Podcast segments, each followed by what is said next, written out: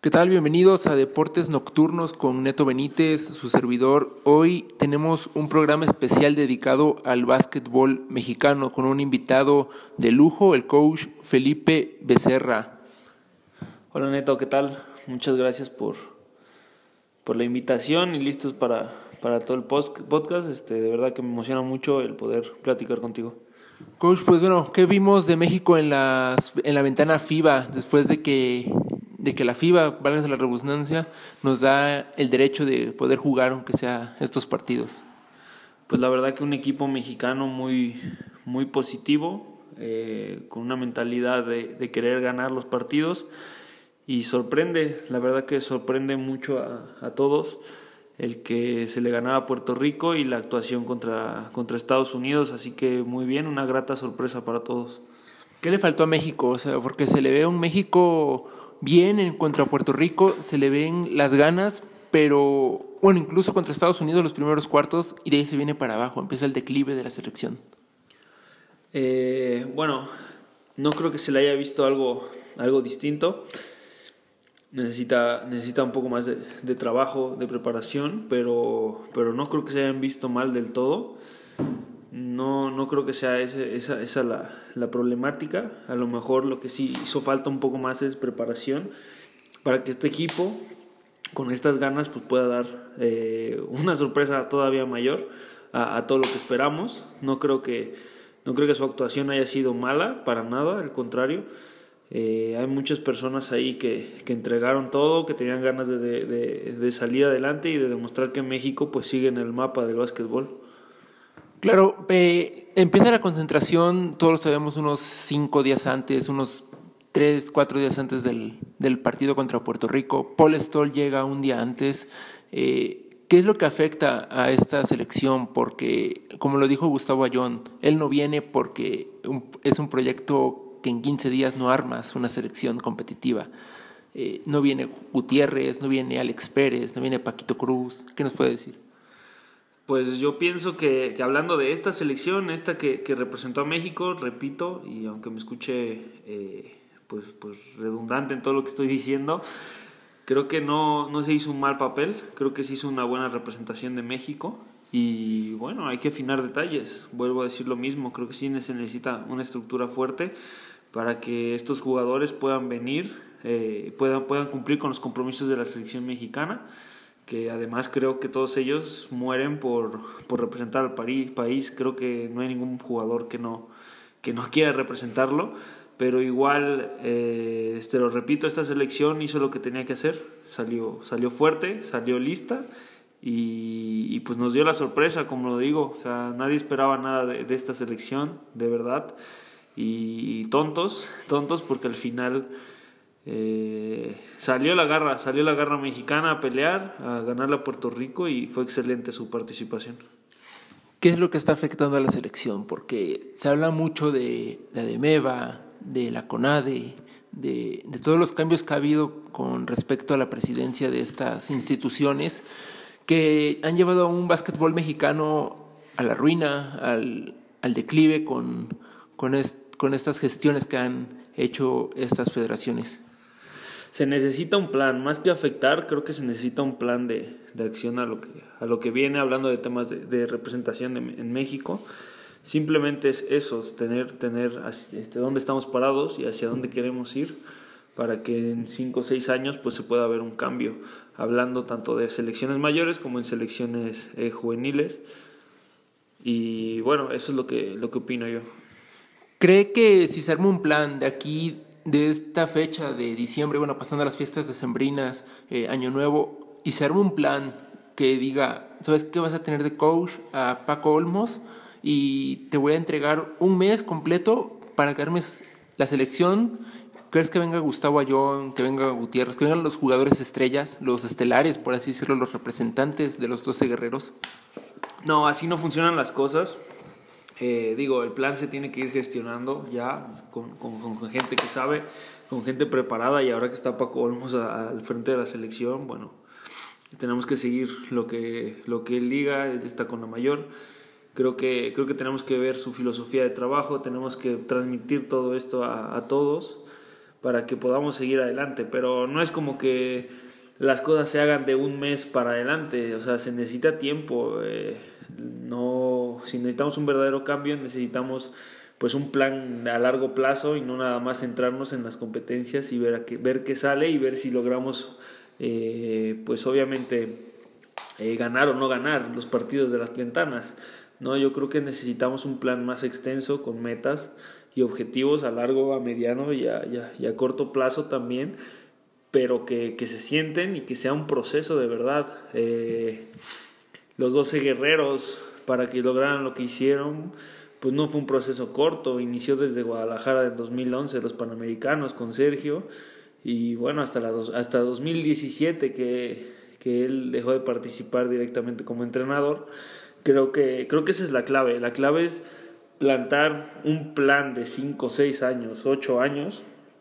Veamos, por ejemplo, Argentina, que, que igual con la, con la oveja pues tiene, tiene mucho tiempo de entrenador. Y así te puedo decir varios entrenadores internacionales que, que simplemente el proceso de, de selección no lo dejan a un mes, a dos meses, a la siguiente ventana, al siguiente competencia, pasando el mundial, ¿no? sino que, que crean un proyecto estable que cinco o seis años se puede llegar a ver frutos o, bueno, frutos o a lo mejor no se logra el objetivo, ¿no? O sea, al final es trabajo y tienes que, tienes que acumular trabajo para que se pueda ver resultados. Como usted lo dice, eh, el ejemplo de Argentina con la oveja es un claro ejemplo de lo que es ser una buena selección. No digo que los dos guerreros no lo sean, la verdad, es un buen proyecto lo que han mostrado los muchachos, pero también yo creo que se tiene que plantear un, unos partidos de preparación, ¿no? Porque llegar nada más a jugar a la, a la ventana FIBA, a la Americopa, a los Olímpicos, pues como que no, no se ve bien en una selección. Así como en los partidos de fútbol, que el Tri tiene partidos de preparación contra Corea, contra Japón, contra lo que usted me diga, yo creo que la selección mexicana de los 12 guerreros necesita tener también partidos de preparación y no nada más llegar al, al mero compromiso, al mero día. Bueno, en el formato de, de ventanas eh, es un poco complicado, pues, pues se hacen tres ventanas al año, cuatro, cuatro ventanas, perdón. Y estas ventanas son regularmente cuando los jugadores están en, compromisos con sus equipos profesionales, donde, donde pues obviamente tienen que cumplir. Entonces es muy complicado poder, poder hacer estas, eh, estos partidos amistosos, pero igual creo que es importante una concentración de, de, de, un tiempo que no lo sé, o sea, yo estoy hablando por hablar sin saber de esto bien, pero, pero bueno, una concentración de un mes donde a lo mejor sí puedas conseguir que todos estén o que la mayoría estén, trabajar con los, con, con los jóvenes eh, y justamente ir sacando partidos contra, con selecciones que, que, que pues también se estén preparando cerca o, o bueno, jugar internacionalmente al final te da un bagaje que te va a ayudar a la hora de, los campeonatos. Así que creo yo que sí es necesario que, que se realice un, eh, una concentración en donde puedas, puedas plantearte partidos amistosos. Pero igual, eh, por los tiempos, ahora no, se, no, no es que se pueda mucho hacer este tipo de, de juegos. Así que pues hay que atenernos a lo que hay y esperar a que en un futuro, eh, un año, dos años, pues las, las, competencias regresen a lo que eran normalmente. Ahora con el tema de la pandemia es muy complejo, tanto viajar como, como hacer concentraciones, como ir a los eventos directamente internacionales, entonces pues no todo es no todo es culpa y creo que no todo es culpa de, de, las organizaciones en México sino también hay muchos factores externos que ahora nos están permitiendo pues, pues realizar muchas cosas. Usted, si fuera presidente o ejecutivo de, de la DEMEVA, de, de la CONADE, ¿qué es lo primero que gestionaría? Porque se le ha visto muchos problemas a este tema de la selección mayor. Pues primero que nada yo no, no sería dirigente, lo mío es entrenar y hablo meramente desde, desde el punto de, de un entrenador. Así que estos temas para mí no, no sé cómo complementarlos, pero eh, creo que lo único que sería es gestionar y ver que el plan que tenga el entrenador en jefe de, de, la selección, pues, pues que nos ayude a, formar un plan justamente a corto, largo y mediano plazo con todo el apoyo de, de, estas instituciones para que, para que vaya haciendo y se vaya logrando. Hay muchas cosas que se tienen que hacer en el básquetbol de México que creo que ya se están haciendo poco a poco y que, que vamos a ir saliendo y se van a ver frutos en un futuro. ¿Cómo ve las ventanas que se vienen en febrero de igual de la FIBA para, para el AmeriCup del próximo año? ¿Cómo, ¿Cómo las ve? O sea, ¿qué piensa o a qué jugadores convocaría y a quiénes no? ¿O a quiénes dejaría este o los convocaría como un como un relleno por así decirlo, no por no sonar tan tan grosero? Pues creo que se tiene que dar seguimiento a, todas estas selecciones que están ahora, a todos los chicos que están ahora y, intentar ir sumando a estrellas o bueno, jugadores que están fuera de, México que también pueden aportar y sumar a, esta, a esta selección, que ya lo han hecho en, en otro tiempo, pero creo que se tiene que dar seguimiento a todo el trabajo yo sigo con eso y sigo, seguiré con este punto. Si no, si no hay un seguimiento, ¿de qué sirve representar? Entonces necesitamos ir paso a paso para que este, este justamente llegue otra generación de otros 12 guerreros en la cual nosotros podamos transmitirla a la siguiente generación y así nos vayamos en el tiempo. Esa es la, esa es la cosa, o sea, lo vemos en, en otros países y lo vuelvo a repetir y aunque se escuche como se escuche, eh, Argentina ha hecho muy bien las cosas justamente por el seguimiento y por el desarrollo de jugadores jóvenes que, que tiene en, en, su país. ¿Es la falta de compromiso de jugadores o es la falta de, de espacios publicitarios para el baloncesto lo que se le ha visto, lo que más bien lo que ha necesitado este deporte en México? Eh, no creo que sea falta de compromiso. Tú ves a los jugadores profesionales entrenando, trabajando y dejándose la vida en una cancha día a día, semana a semana en sus equipos. No va por ahí. Creo que vuelvo a lo mismo. Necesitamos un plan simplemente de qué es lo que tenemos que hacer, qué pasos vamos a seguir y, y si salen, pues seguimos en este plan y si no salen, pues veremos un cambio, pero pero tiene que ser a largo plazo. Eso es lo único que creo ante este, ante este tema. Y así ser una, una institución pues, pues más, más, eh, más sólida. Si tenemos un, objetivo, pues podemos salir adelante.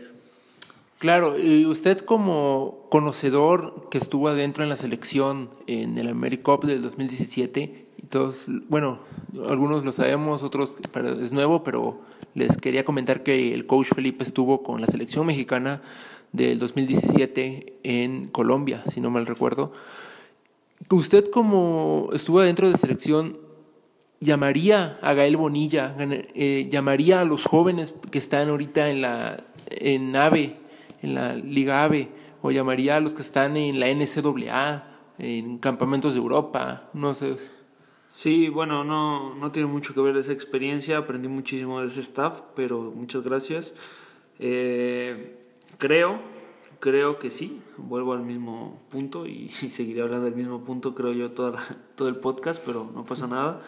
Eh, son jugadores jóvenes, hay muchos jugadores ya en Estados Unidos, hay jugadores de diferentes generaciones que, que ahorita son U17, U18, U20 no lo sé, que, que, ya han hecho cosas importantes por el país y que ya saben lo que es ponerse la camiseta de México, que creo que también es interesante verlo, como Gael Bonilla, como Brian, como Brian eh, Ceballos, este, Iván, Iván Bernal, hay muchísimos jugadores que, que, están jugando en high schools y todo, que también pueden seguir adelante, y igual los jugadores de la Liga AVE, por qué no decirlo, también lo están haciendo bien y, y se tiene que respetar su trabajo y sí, sí, sí, sí, sí, se tiene que concentrar a, la mayor cantidad de jugadores jóvenes que, que creamos que pueden representar al país. Pero te lo digo, todo esto va a ser en base a un plan. O sea, no, no es como que yo diga, ah, yo quiero a este jugador porque pues, creo que sí es bueno, ¿no? No, no, no, no, no. Todo tiene que ser en base a un plan y ver con qué contamos para ver quién se puede sumar. Yo creo que se tienen que empezar a dar eh, la oportunidad a los jugadores de AVE. Por ejemplo, la selección panameña llamó a, dos, tres jugadores de la Anagua Querétaro, donde dirige el coach César Hernández, y a un jugador de la UB, a Justin Quintero. Eh, yo creo que esas son las experiencias, o más que nada las oportunidades de demostrar que en la Liga AVE, o en México, o en su país, hay talento.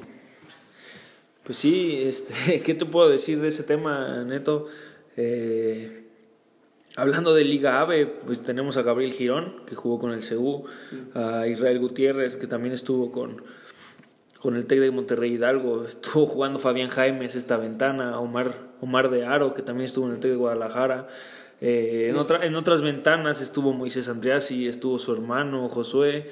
Eh, creo que sí estamos dándole valor a, los jugadores de la Liga AVE y muchos de ellos han logrado lo que han logrado justamente por, por estar en estas competencias y, saber salir adelante. Entonces, creo que lo estamos haciendo bien por esa parte.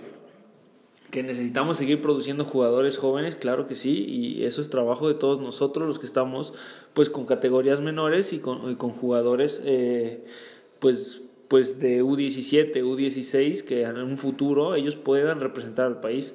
Entonces creo que nosotros, creo que se está haciendo bien y creo que sí se le está dando la importancia que, que se debiera a la Liga B. Ahora que, que, tocamos ese tema y que nos abrimos a la liga, eh, la LNBP se dice que va a juntar fuerzas con Cibacopa. ¿Cómo ve usted ese, es esa unión que se da para el básquetbol mexicano, para sacar mejores jugadores mexicanos, tratar de, solventar el básquetbol en México y de tratar de formar un, una selección competitiva. Pues bueno, eh, al final eh, es una, unión, creo que siempre es importante eh, vincularse más con las ligas profesionales de, del país. creo creo que, que está bien mientras se, se, respete el esfuerzo y el trabajo de los jugadores mexicanos.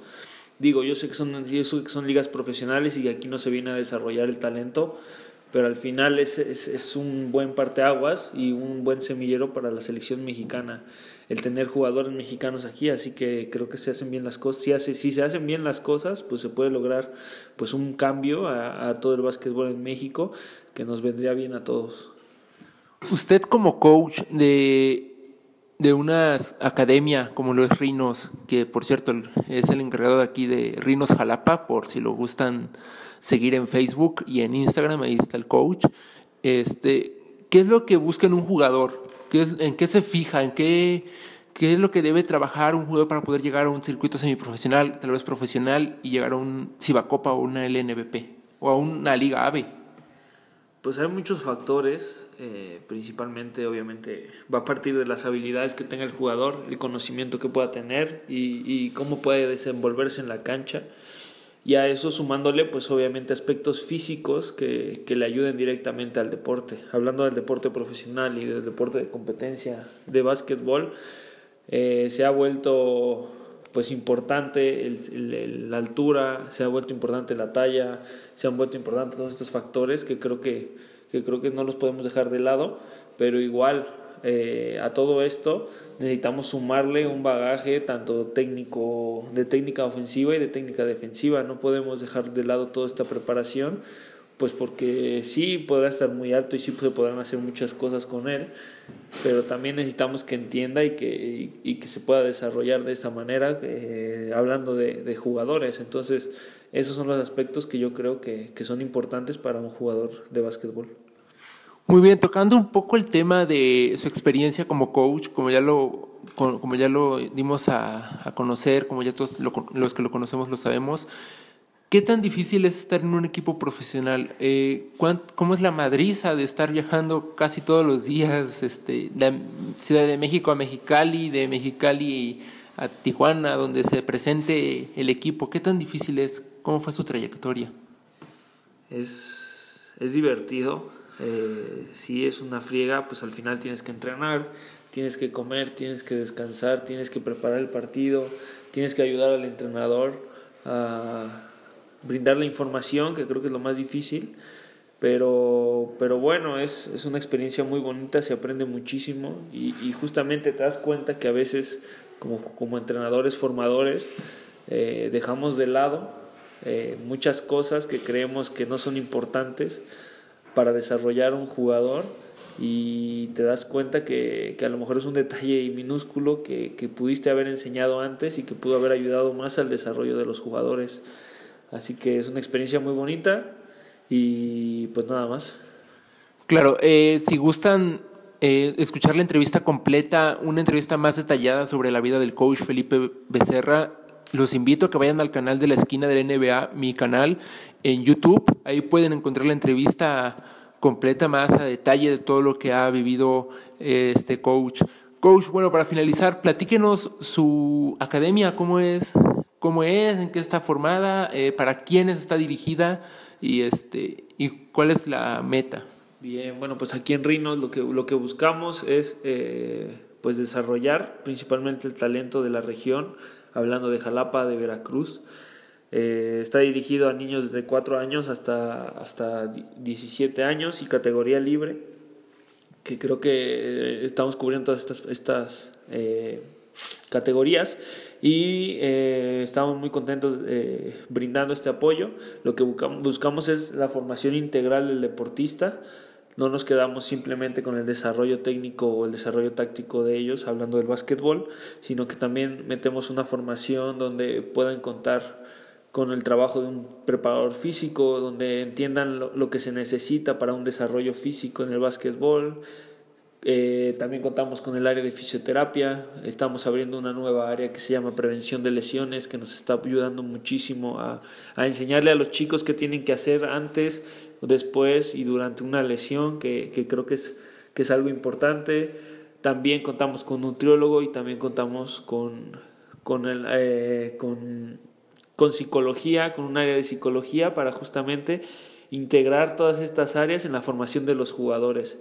Además de todo esto, pues intentamos buscar amigos que, que, tengan experiencia en los deportes, no nada más en básquetbol, sino en todas las ramas, que, que para nosotros es importante que conozcan todas estas experiencias, eh, todos estos jugadores y estos deportistas para que puedan absorber algo y puedan, puedan motivarse, ¿no? Eh, creemos en, en, esto, creemos que esta es la manera correcta de, desarrollar a los jugadores y, y, bueno, estamos implementando este plan a, toda nuestro, a todo nuestro pues población a todos nuestros jugadores. Muy bien, pues ya saben, si les gusta el básquetbol y viven en Jalapa o zonas aledañas, vénganse a Rinos, precios accesibles, la verdad, por lo que todo lo que te está otorgando la academia, lo que te otorga el coach, yo creo que es muy grato estar en la academia. Coach, pues le agradezco su tiempo, estas palabras que nos dio y pues bienvenido al, al podcast de Deportes Nocturnos con, con su servidor. Gracias Neto, gracias por la entrevista y pues nada, muy agradable, ya sabes que, que, siempre que, que, necesites apoyo o ayuda, pues aquí estamos. Así que pues nada, vamos a, a darle para adelante y muchas gracias por la invitación. Gracias, coach. Pues chicos, nos vemos en la siguiente semana con un nuevo podcast del Deporte Mundial. Soy Neto Benítez, que estén muy bien. Saludos a todos.